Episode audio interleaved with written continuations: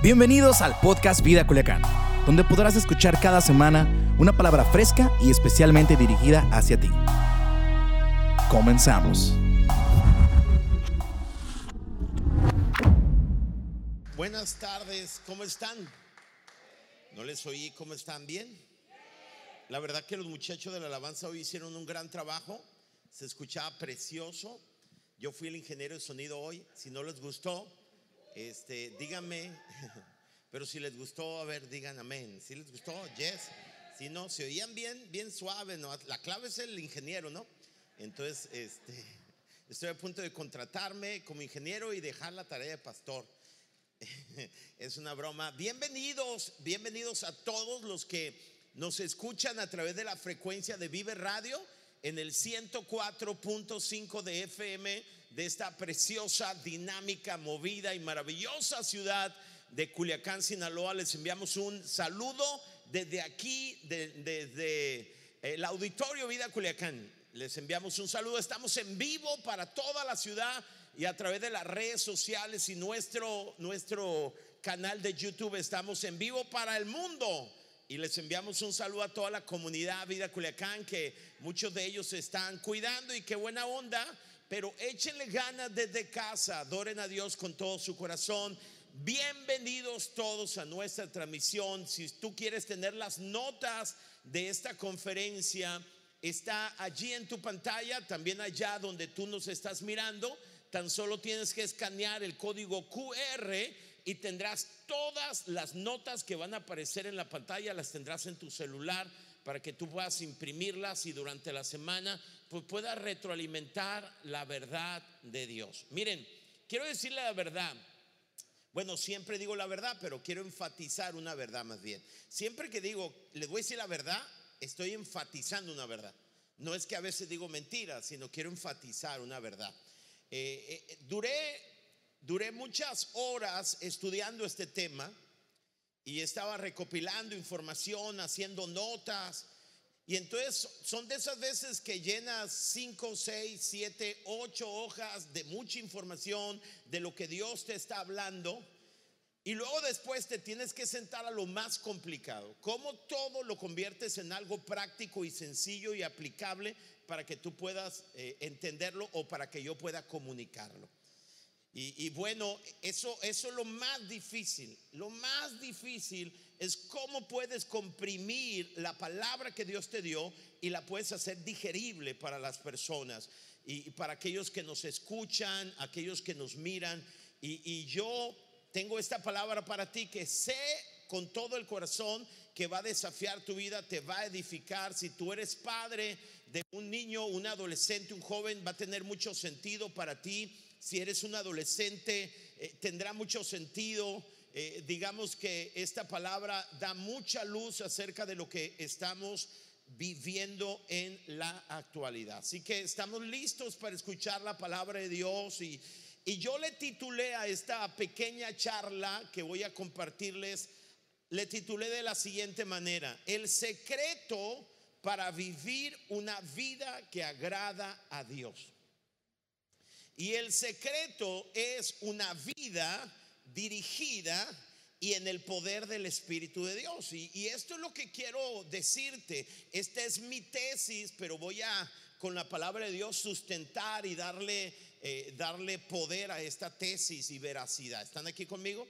Pensé muchas veces, pensé cómo titularle. Primero pensaba en ponerle, ¿y ahora quién podrá ayudarnos? Porque sería una un título muy, muy importante, pero cuando alguien esté viendo en las redes sociales no sabrá de qué hablamos. Pero bien pudiera llamarle y ahora quién podrá ayudarnos. O pensé también en titularle, deja el 7 y ve al 8.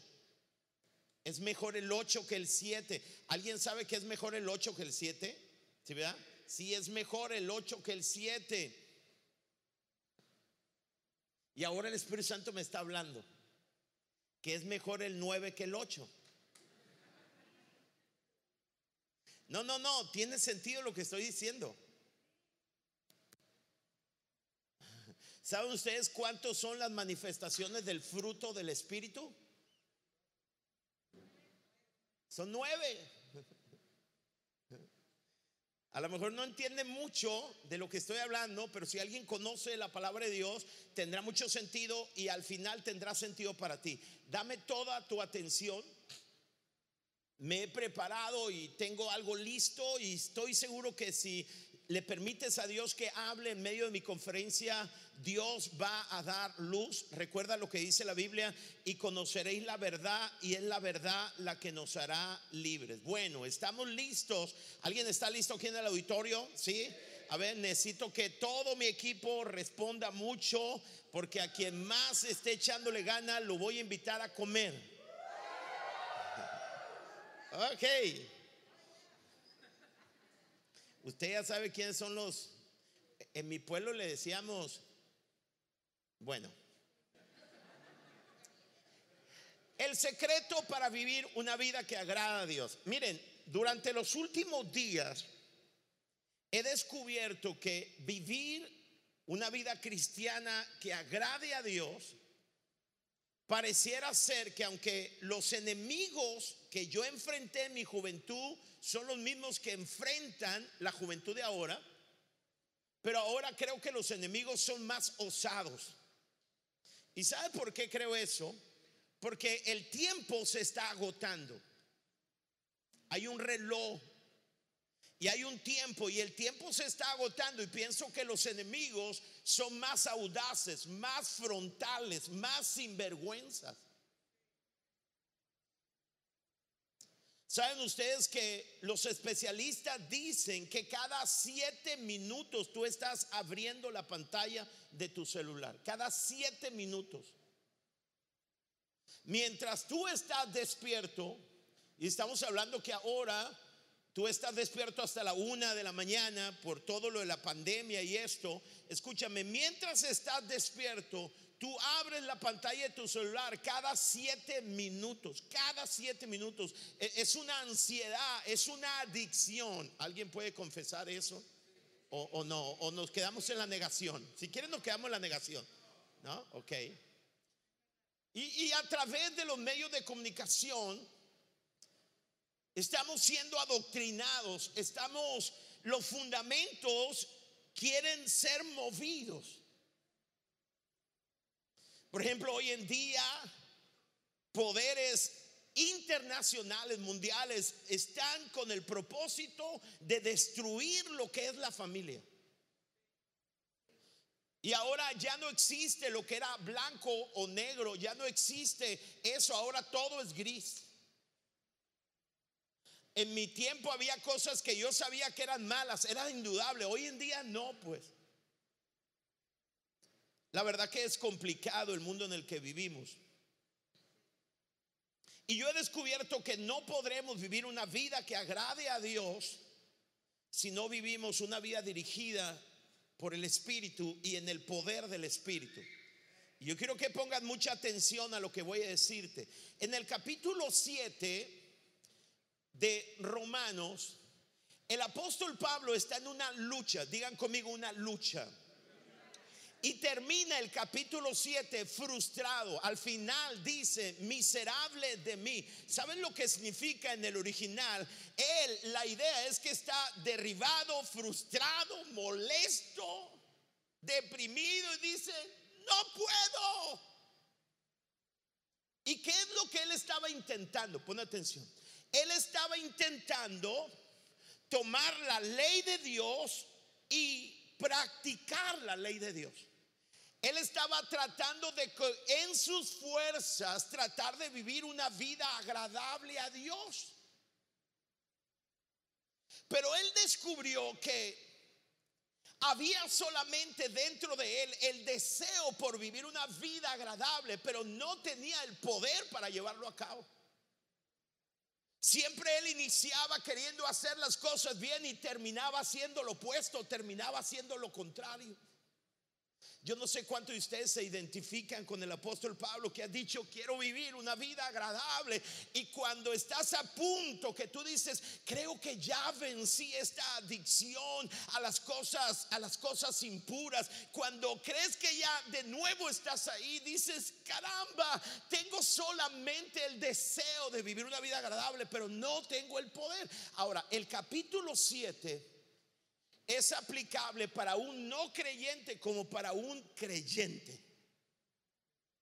Y él está frustrado, ¿sabes por qué? Porque ha intentado vivir una vida agradable. Ha intentado, está de acuerdo con la ley de Dios. Ahora, la ley de Dios no solamente fue escrito en las tablas de la ley, la ley de Dios fue escrita en nuestras conciencias. Puede ser que alguien no conozca nada acerca de la palabra de Dios, pero hay algo muy dentro de él que le dice que es lo correcto y quiere hacerlo, pero no puede. Y está frustrado. Yo espero que en un punto de tu vida te encuentres ahí, que te acabaste las fuerzas, estás frustrado, dices, lo intenté pero no puedo. Vean lo que dice Romanos 7. ¿Estamos aquí en el contexto? ¿No les oí? Acuérdense de la comida. Romanos capítulo 7 dice, es una conclusión. Así que he aprendido esta regla. O sea, este es un principio, es una regla aunque quiero hacer el bien, el mal está ahí conmigo. En mi interior yo estoy de acuerdo con la ley de Dios. Pero veo que aunque mi mente la acepta, en mi cuerpo hay otra ley que lucha contra la ley de Dios. Esa otra ley en mi interior es la ley que impone quién? El pecado.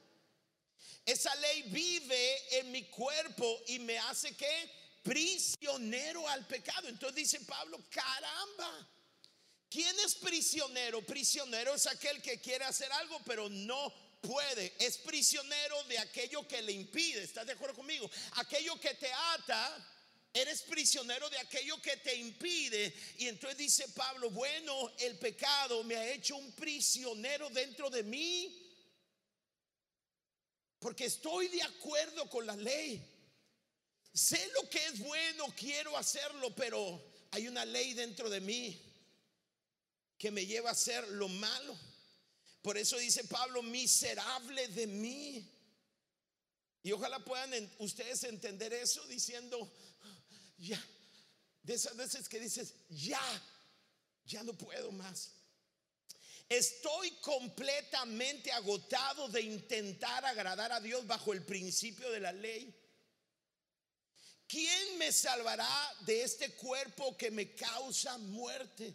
Por eso, ¿y quién podrá ayudarme? ¿Quién me librará de esta vida dominada por el pecado y la muerte? Ahora, yo quiero que entiendan esto. El apóstol Pablo después de decir estoy agotado porque no puedo hacer lo bueno que sé que es bueno, pero, no lo puedo hacer, Si no hago lo malo que no quiero, eso hago. Soy un prisionero por el pecado. Dice él, no puedo. Y él dice, ¿quién me salvará?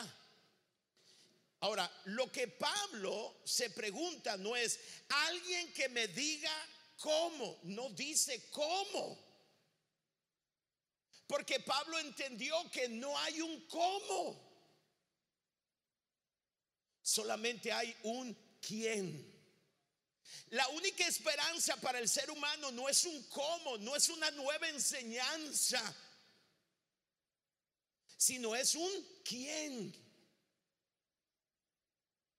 ¿Quién podrá, dice él, salvarme de este cuerpo de muerte? Y sabe una cosa, cuando el apóstol Pablo hace alusión de este cuerpo de muerte, él está pensando en esto, en la costumbre de los antiguos tiranos, cuando ellos deseaban, los tiranos, y con esto vea la tiranía del pecado sobre el ser humano, cuando deseaban someter a los hombres a los castigos más terribles, ¿sabes qué hacían los tiranos antiguos? Le ataban un cadáver para castigar a esa persona y someterla. Poniendo espalda con espalda. Y allí estaba el hombre vivo con un cuerpo muerto atado a él, descomponiéndose, pudriéndose, corrompiéndose. Y este cuerpo él debía de arrastrar a cualquier lugar que fuera.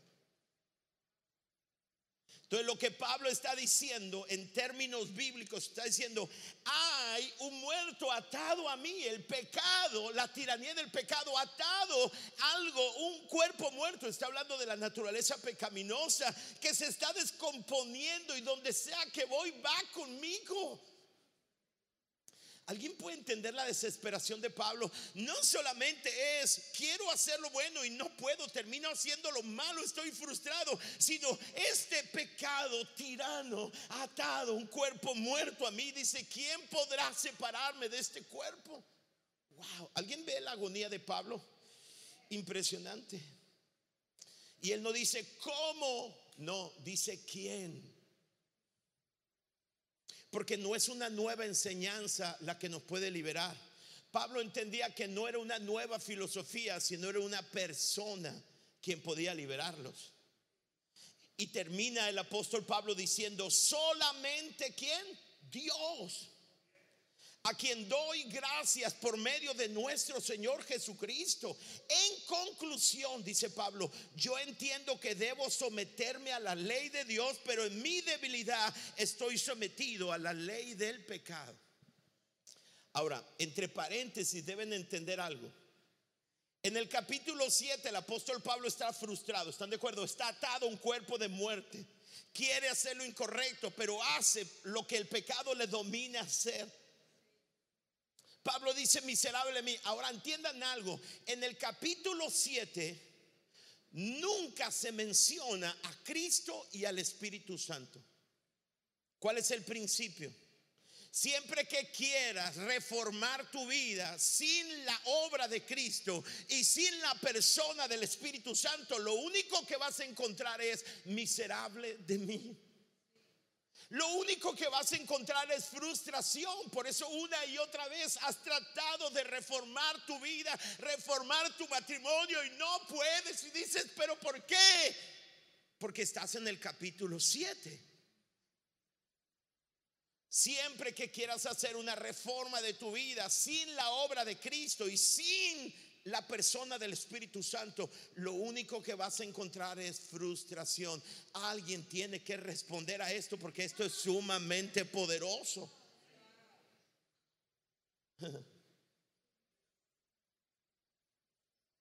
Ahora, en el capítulo 8 el apóstol Pablo presenta la solución, pero en el capítulo 7 no hay, no se habla acerca de Cristo y su obra y el Espíritu Santo y la obra en nosotros.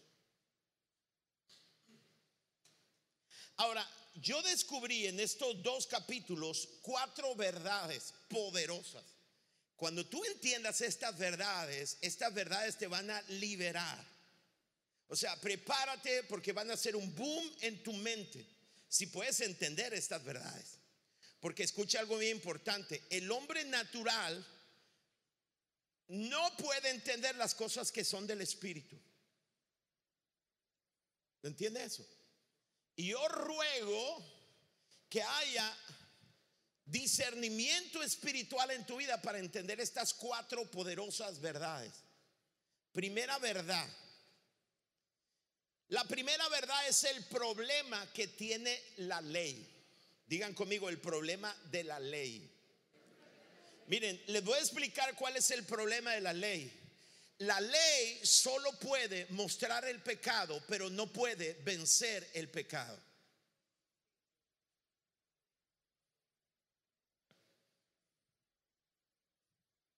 La ley, y cuando estamos hablando de cuál ley, estamos hablando de la ley, la Biblia, pero la ley que está escrita en tu conciencia, también la ley que te reprueba cuando hace lo malo, pero no te da el poder para dejar de hacer lo malo.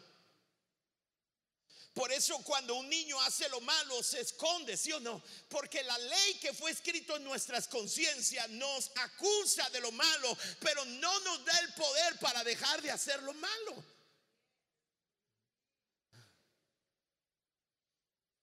La ley de Moisés tiene derecho, pero no tiene poder. Vean lo que dice Romanos capítulo 7. Todo está sustentado en la palabra. De hecho, dice Pablo, fue la ley la que me mostró mi pecado. Y eso es lo que hace la ley. La ley muestra el pecado. Yo vivía codiciando, dice Pablo, y no sabía que era pecado, pero cuando la ley dijo no codicies, descubrí que era un pecador. Pon atención a esto, es poderoso. Romanos 8 dice, la ley de Moisés no podía, digan conmigo, no podía, la ley no tiene el poder. La ley solamente muestra el pecado, pero no tiene el poder para liberarte del poder del pecado.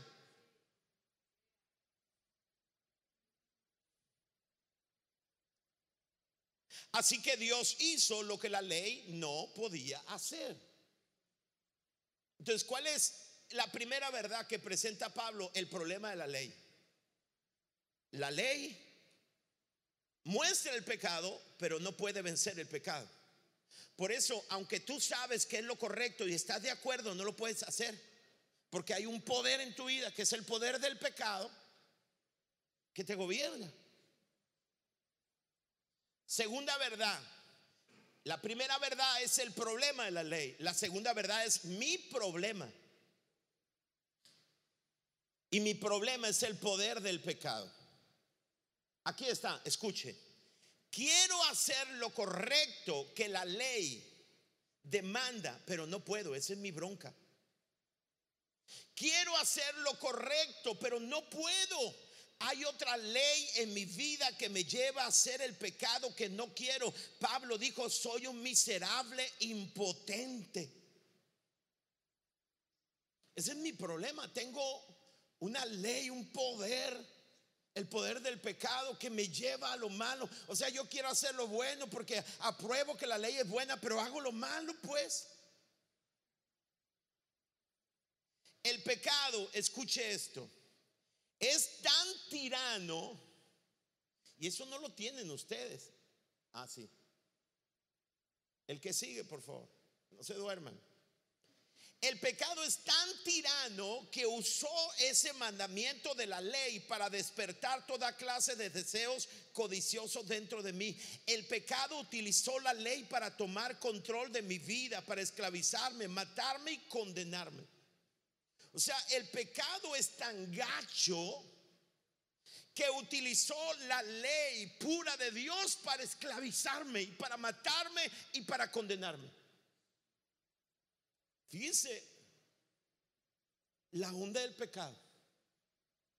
O sea, la ley te dijo, ¿sabes qué? ¿Qué dice la ley? Déjeme hablar de cosas muy prácticas. La ley dice, la ley de Dios escrita en nuestros corazones, dice,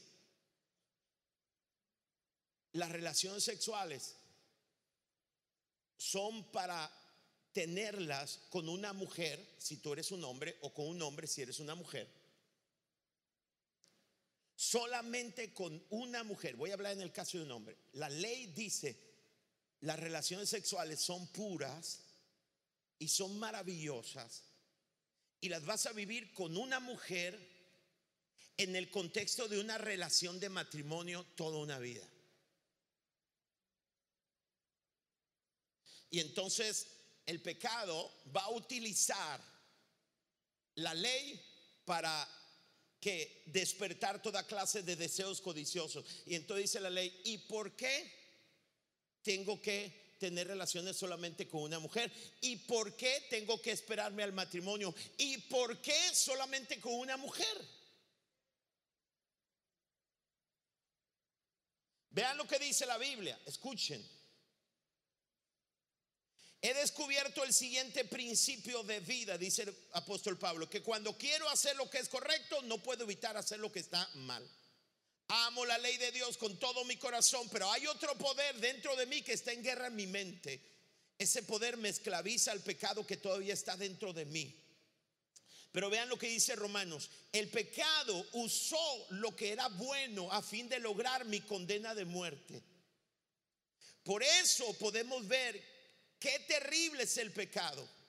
Se vale de los buenos mandatos de Dios para lograr sus propios fines malvados. Wow.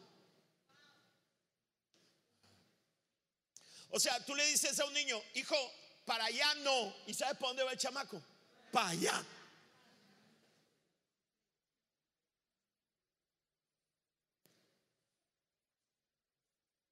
Dios estableció que la libertad se vive dentro de límites y entonces hoy en día a través de los medios de comunicación te dicen, pero, pero ¿por qué tiene que haber límites?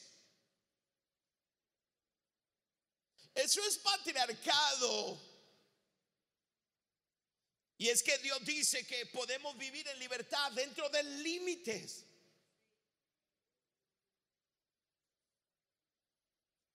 La Biblia dice que tu cuerpo es templo del Espíritu Santo y que debes cuidar tu templo. O sea, la Biblia, escúchame, hay una ley que dice que cuides tu cuerpo. ¿Por qué? Porque, porque es tan importante tu cuerpo. Y entonces, como nos dicen, cuida tu cuerpo, entonces eh, queremos probar algunas adicciones o sea, todo aquello que la ley perfecta de Dios nos dijo no, la va a utilizar el pecado para despertar deseos contrarios, pasiones.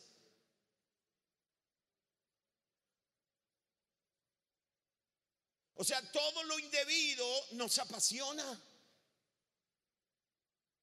Todo lo que Dios dijo no es lo que queremos. Déjeme ser muy claro, porque tengo que ser muy claro sin ser personal.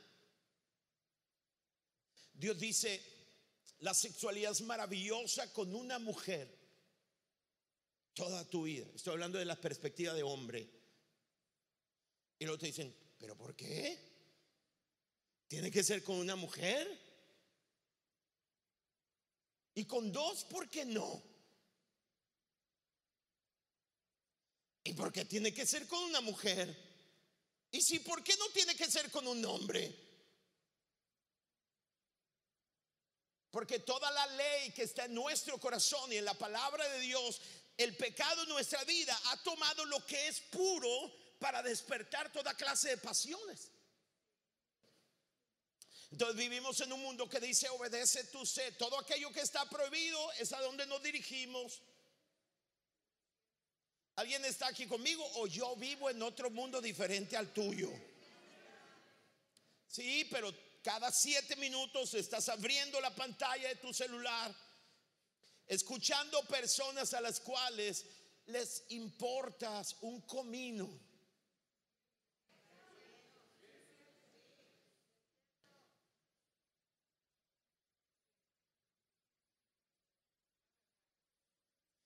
Si me estoy comunicando tengo que ser muy frontal.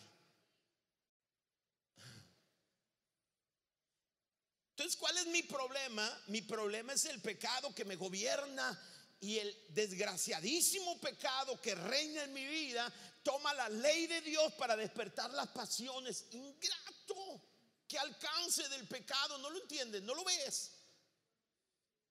Caramba, lo que te atrae no es lo santo, lo que te atrae es lo prohibido.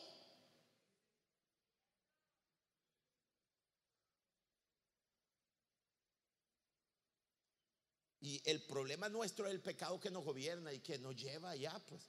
Por eso dijo el apóstol Pablo, ah, he luchado, lo quiero hacer, Dios, lo correcto, pero no puedo. Está desesperado. Ojalá que yo entienda que no estoy siendo dramático, estoy siendo centrado. Verdad número tres.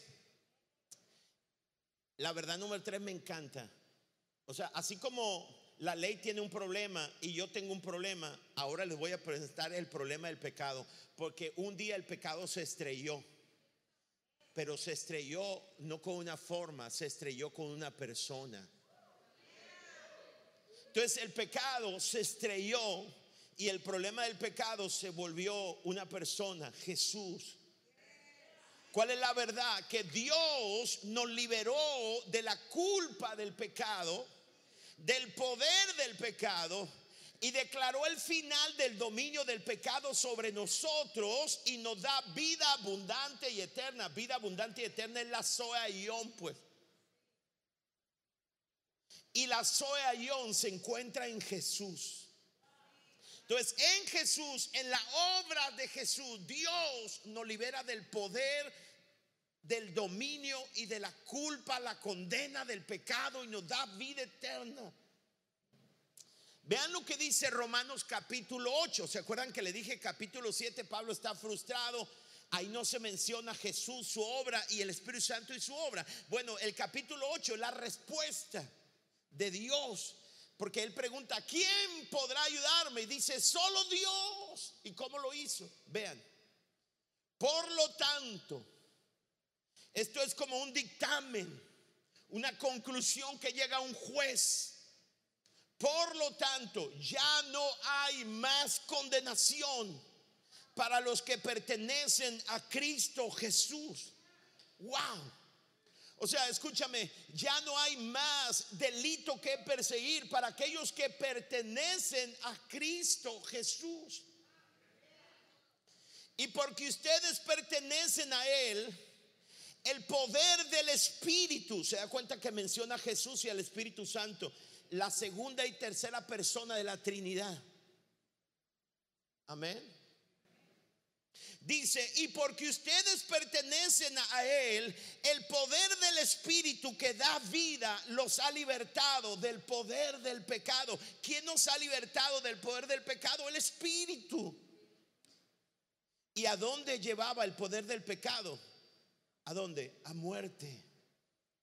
¿A dónde lleva el poder del pecado? A muerte. Y voy a hacer una pausa para ser muy textual. Ojalá que los chavos puedan copiarme.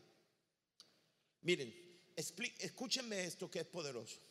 El poder del pecado, ¿a dónde lleva? ¿A dónde lleva? Ahí dice, ahí lo dice, miren.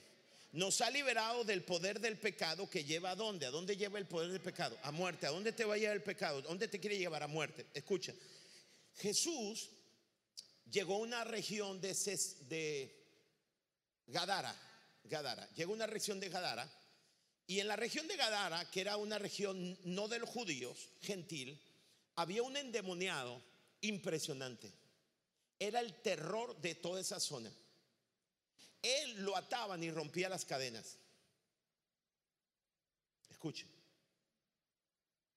Y no solamente rompía las cadenas, o sea, era ingobernable. Se parece un poquito a la generación hoy en día. ¿Sí o no?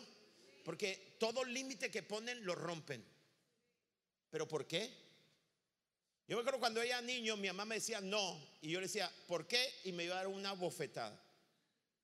Y yo decía, está bien, si tú dijiste, adelante. Entendía, pero hoy en día tú dile a un adolescente, no. ¿Pero por qué?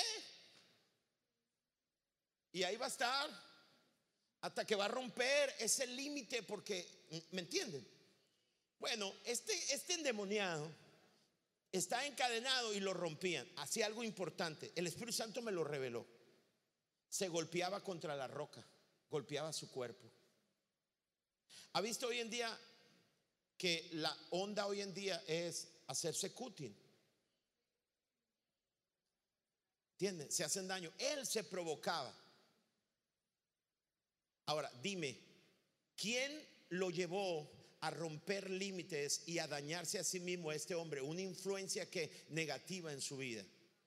Por favor, dime quién te está influenciando para que tú te hagas daño. Por favor, no me digas que tú no me digas que es tu decisión, por vida de Dios, no me digas. No me digas que eres tú quien, quien está tocando la puerta que dice, no, si quiero yo una pastilla para ver cómo se siente la vida machini. Y no me digas que eres tú. ¿Entiendes? Es una influencia. Sí, están aquí conmigo. Y entonces Jesús, yo quiero que entiendan, esto no es lo más importante, lo más importante es lo que voy a decirle. Jesús le dice, oye, ¿quién eres? Dice, somos una legión. Eh, o sea, era un problemón. Y Jesucristo, están llorando ahí los demonios y le dicen, danos chance de meternos a esos cerdos. Había una, un, grupo de cerdos, un, un, ¿qué se llama? Un ato. Ato. Ok, está bien. Un grupo, porque no me suena ato. Una manada, aunque no es manada, yo sé es un ato, pues. Está bien. Había un montón de puercos y le dicen los demonios, pon atención a esto, por favor no cierres tu mente, no te quiero atacar. Escúchame, por favor. Reflexiona. le dicen los demonios, déjanos ir al hato de, de puercos. Y Jesús les da quebrada. Y tú dices, ¿por qué? ¿Sabes por qué? Dios me lo mostró ayer. Porque Dios es un Dios de propósitos intencional. Siempre hay una razón. De una o de otra manera, Jesús quería que tú pudieras ver a dónde te quiere llevar el pecado. Y cuando los demonios se van al hato de puercos, los demonios hacen que los puercos se vuelvan locos y corren hacia un precipitadero, una, un, que es voladero, un barranco, y se avientan y se matan. ¿Sabes, ¿Sabes por qué Jesús creo que lo permitió? Esa es mi interpretación de lo que Dios me hizo entender a mí. Para que tú pudieras ver a dónde te quiere llevar el pecado que mora en ti. Pero hay muchos que van volando. ¡Qué machín! ¡Wow! ¿Sí me entiendes? Te dicen, no, esto es la onda, obedece tu sed. ¿Por qué te limitan? ¿Tú crees que les importas a esa gente? Por bien de Dios, ¿tú crees que les importas? Porque dice la Biblia que el príncipe de este siglo gobierna y ha cegado el entendimiento. Entonces hay mucha raza, muchos chavos que van, qué machín. Y se hacen daño y qué machín. ¿Entiendes? Hay hombres que dicen, qué machín. Puedo tener una segunda mujer. Qué machín.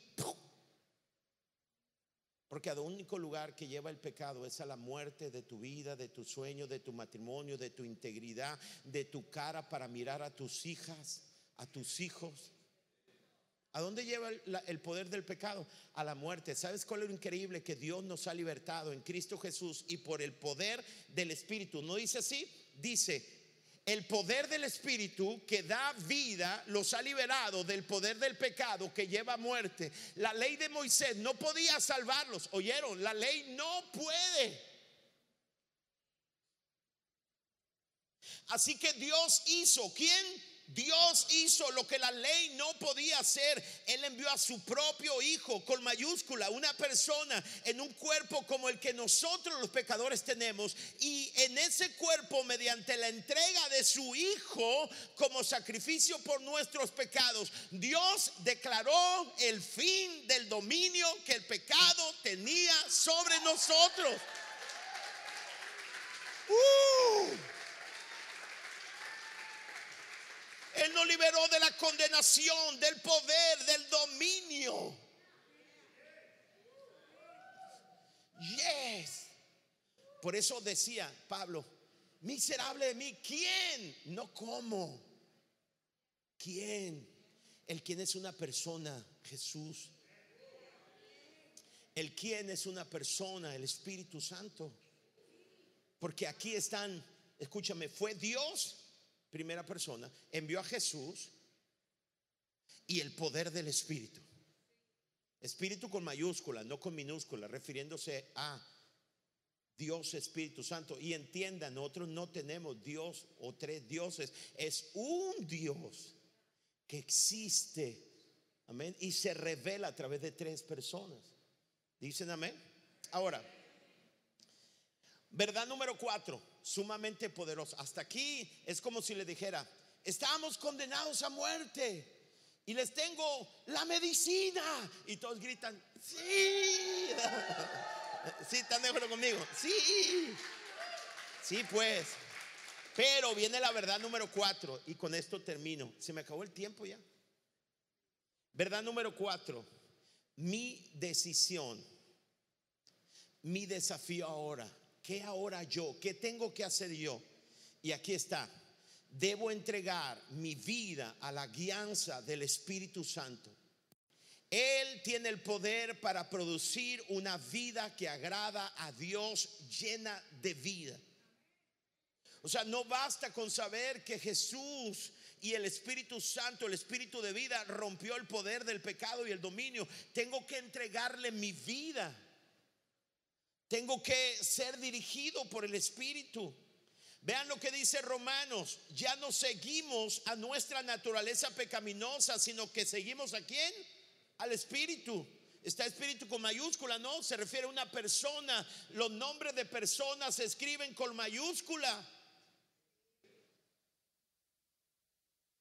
Romanos 8:12, por lo tanto, amados hermanos, no están obligados a hacer lo que su naturaleza pecaminosa los incita a hacer. Escuchen, ya no estamos obligados a hacer lo que la naturaleza pecaminosa nos incita a hacer, pues si viven obedeciéndola, morirán.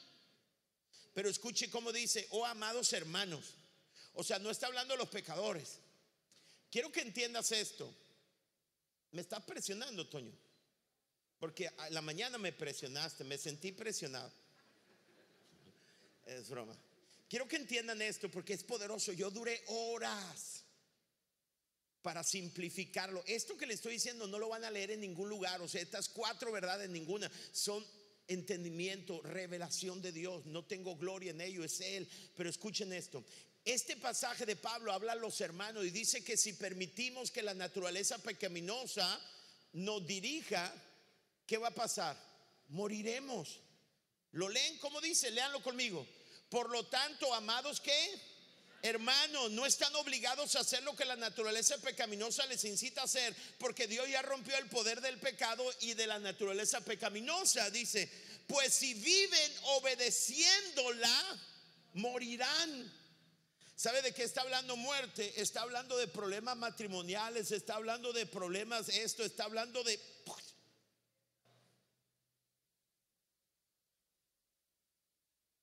Pero el pero que cambia todas las cosas, si mediante el poder del Espíritu hace morir las acciones de la naturaleza pecaminosa que vivirán. ¿Alguien quiere vida? Alguien quiere vida y cuando habla de vida, ese pasaje se refiere, alguien dice, pastor, yo estoy vivo, sí, pero no está hablando de eso, pues está hablando de una vida plena, la soya, yo, una vida con sentido, una vida plena, una vida llena de Dios, una vida abundante. Si alguien la quiere, no la va a encontrar siendo dirigido por la naturaleza pecaminosa, sino la va a encontrar siendo dirigido por el Espíritu.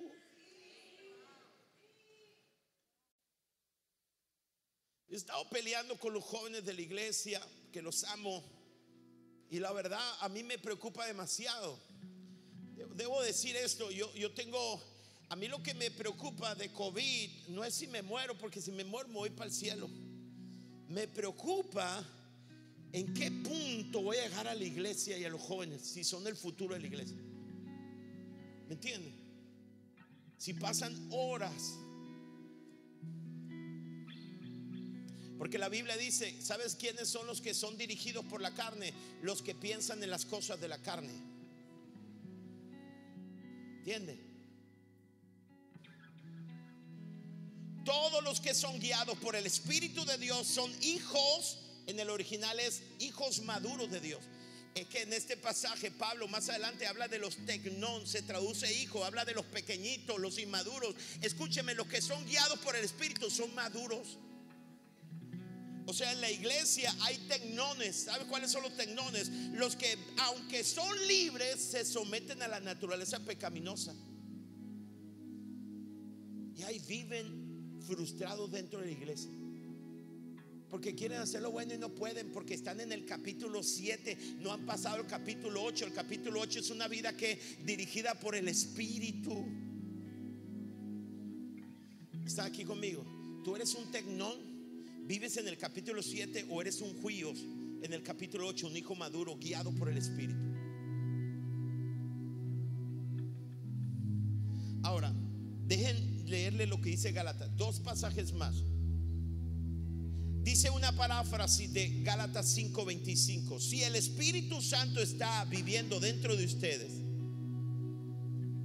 ¿en cuánto de ustedes el Espíritu Santo está viviendo? Le voy a explicar por si no por si tiene miedo el día que tú aceptaste a Jesús, la Biblia dice que Jesús murió, resucitó y ascendió al cielo. ¿Y dónde está? sentado a la diestra del Padre. Dijo Jesús, yo les voy a enviar al otro consuelo, al Espíritu Santo. ¿Están de acuerdo conmigo? Y entonces Jesús dijo, yo voy a estar con ustedes todos los días. ¿Cómo se cumple? Porque el Espíritu Santo y Jesús son uno mismo.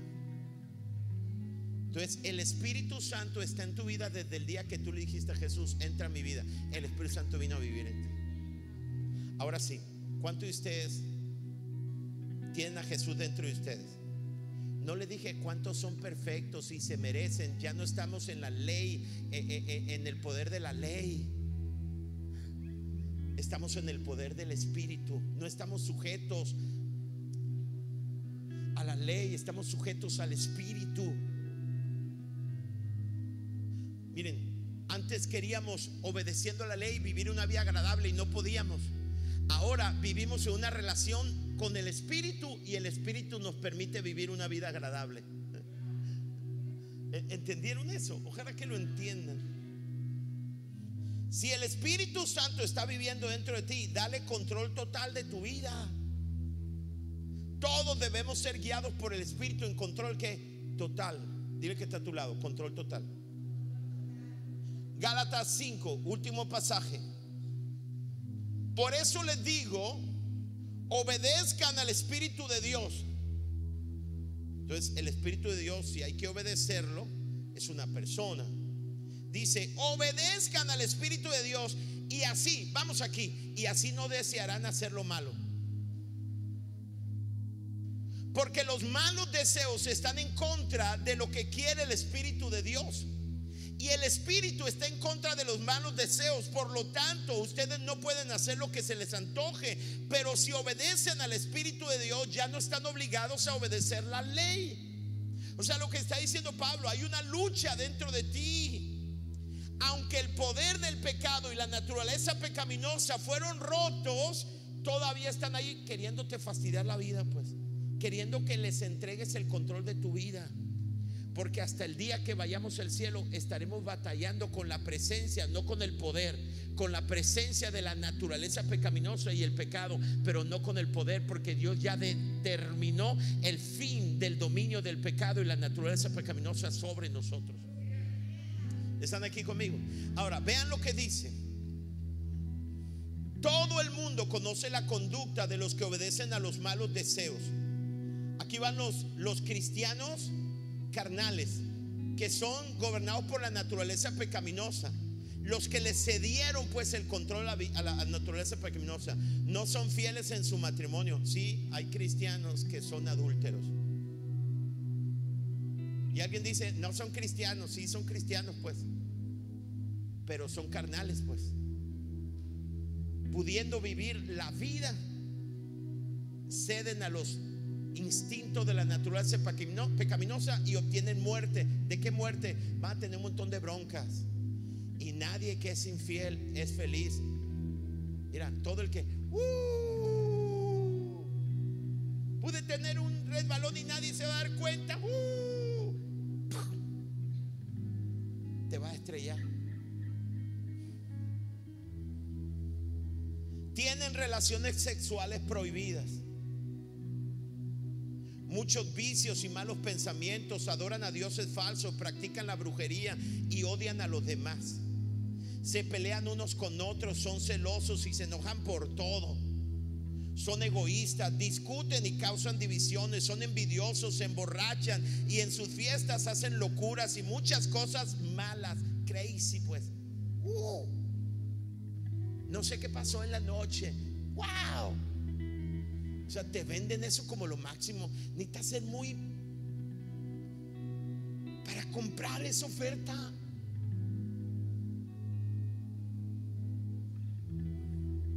Porque el pecado y la naturaleza pecaminosa te van a llevar a muerte.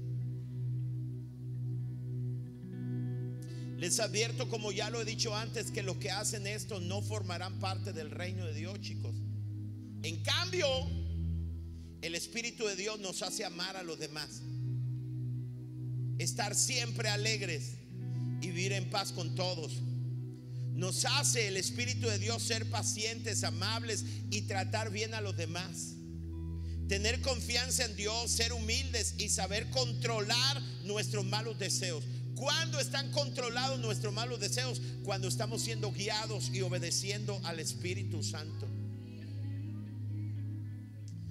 No hay ley que esté en contra de todo esto. Y los que somos de Jesucristo ya hemos hecho morir en su cruz nuestro egoísmo y nuestros malos deseos. Si el Espíritu ha cambiado nuestra manera de vivir, debemos obedecerlo en todo.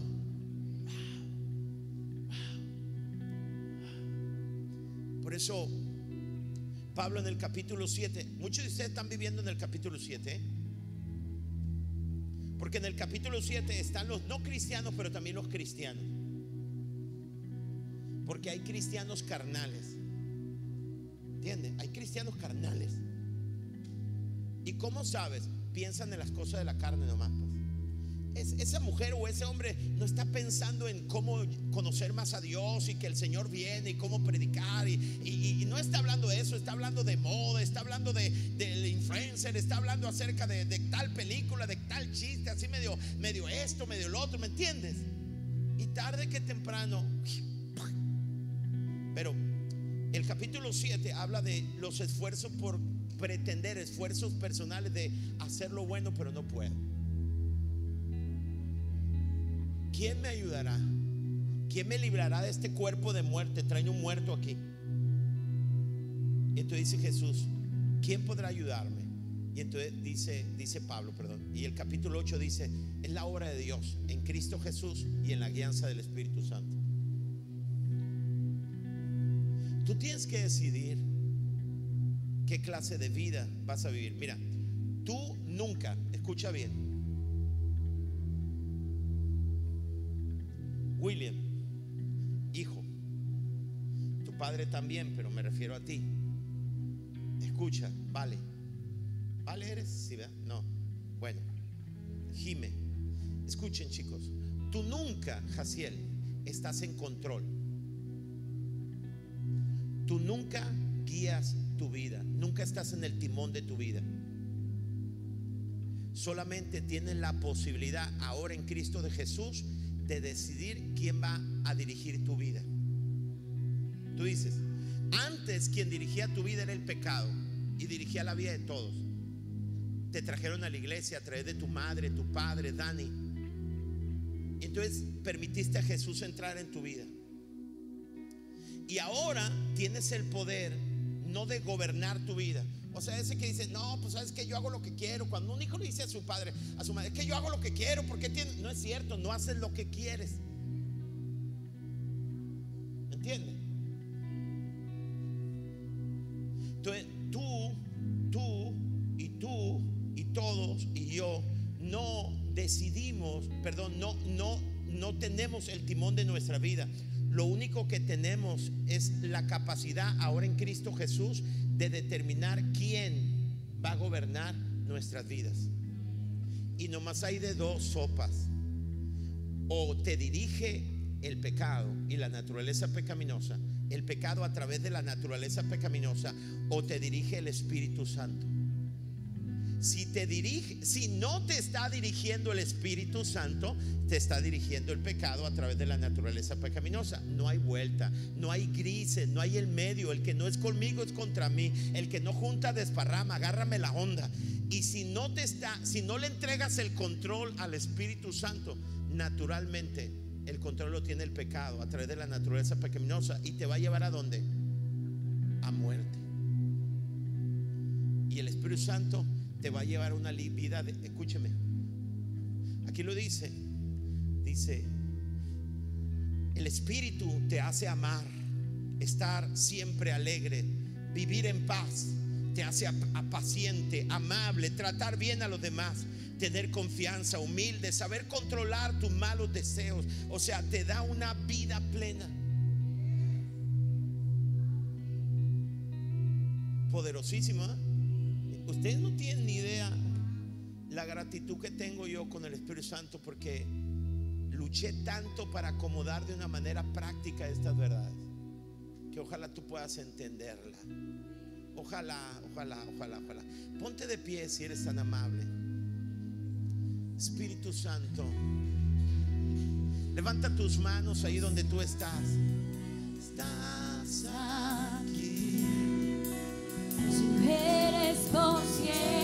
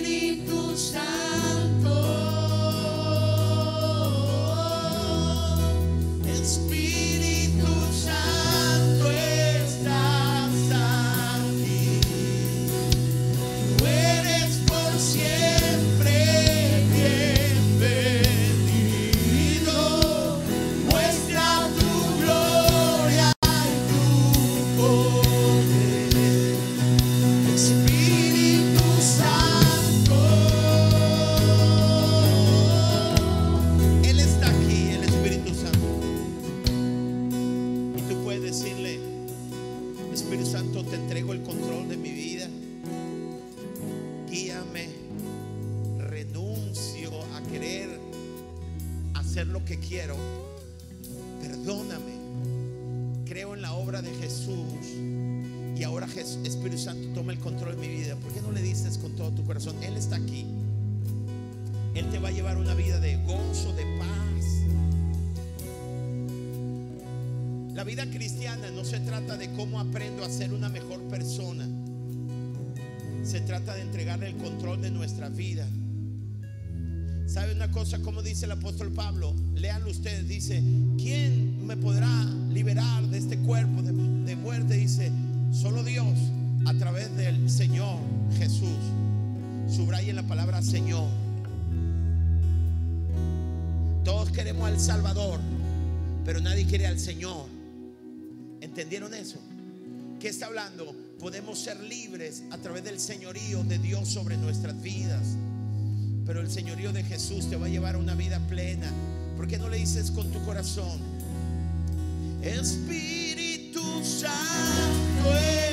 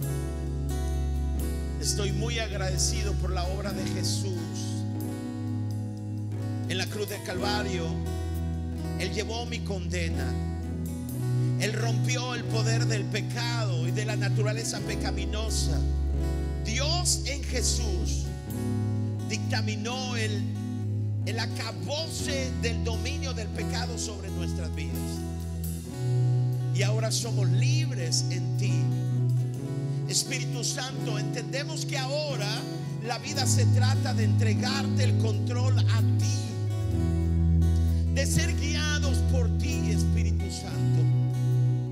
Espíritu Santo, guía mi vida, porque si no me guías tú, me guiará mi naturaleza pecaminosa o el pecado a través de mis deseos. Y eso me conduce a muerte.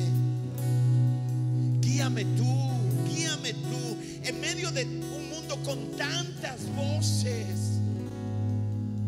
Guíame tú. ¿Alguien quiere decírselo? Rindo mis coronas. Me rindo delante de ti, Espíritu Santo. Porque de esto se trata la vida cristiana. El apóstol, el apóstol Juan dijo, es necesario que yo mengüe para que Él crezca en mí. Es necesario que yo muera, dijo el apóstol Pablo, para que Él viva en mí. En el nombre de Jesús, toma el control de mi vida. No quiero que mis pasiones o el pecado gobiernen de nuevo mi vida si tú me has hecho libre a mí.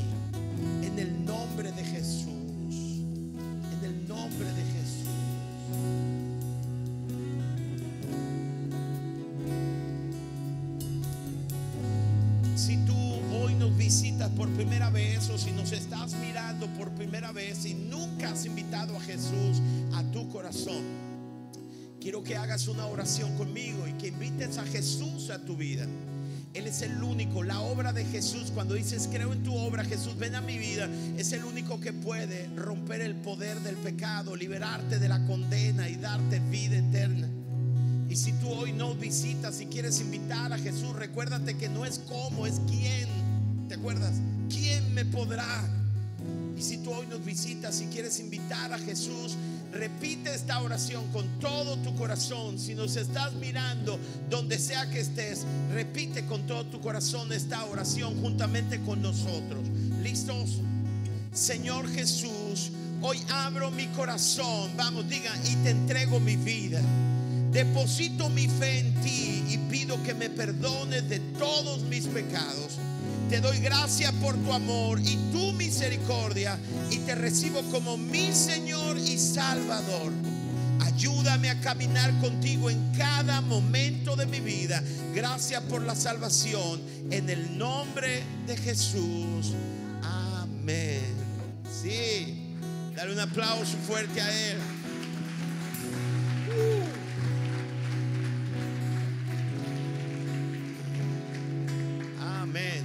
Pueden sentarse. Ah, yo estoy convencido que esta palabra liberó tu vida, liberó tu vida. Estoy convencido. Eh, La próxima semana o la próxima vez que predico, porque creo que la próxima semana tendremos a una invitada, pero no sé, o a lo mejor catapixio con ella, pero, pero la próxima vez que predique voy a predicar cómo ser dirigido por el Espíritu, que es la segunda parte, ¿sale? Si están aquí conmigo?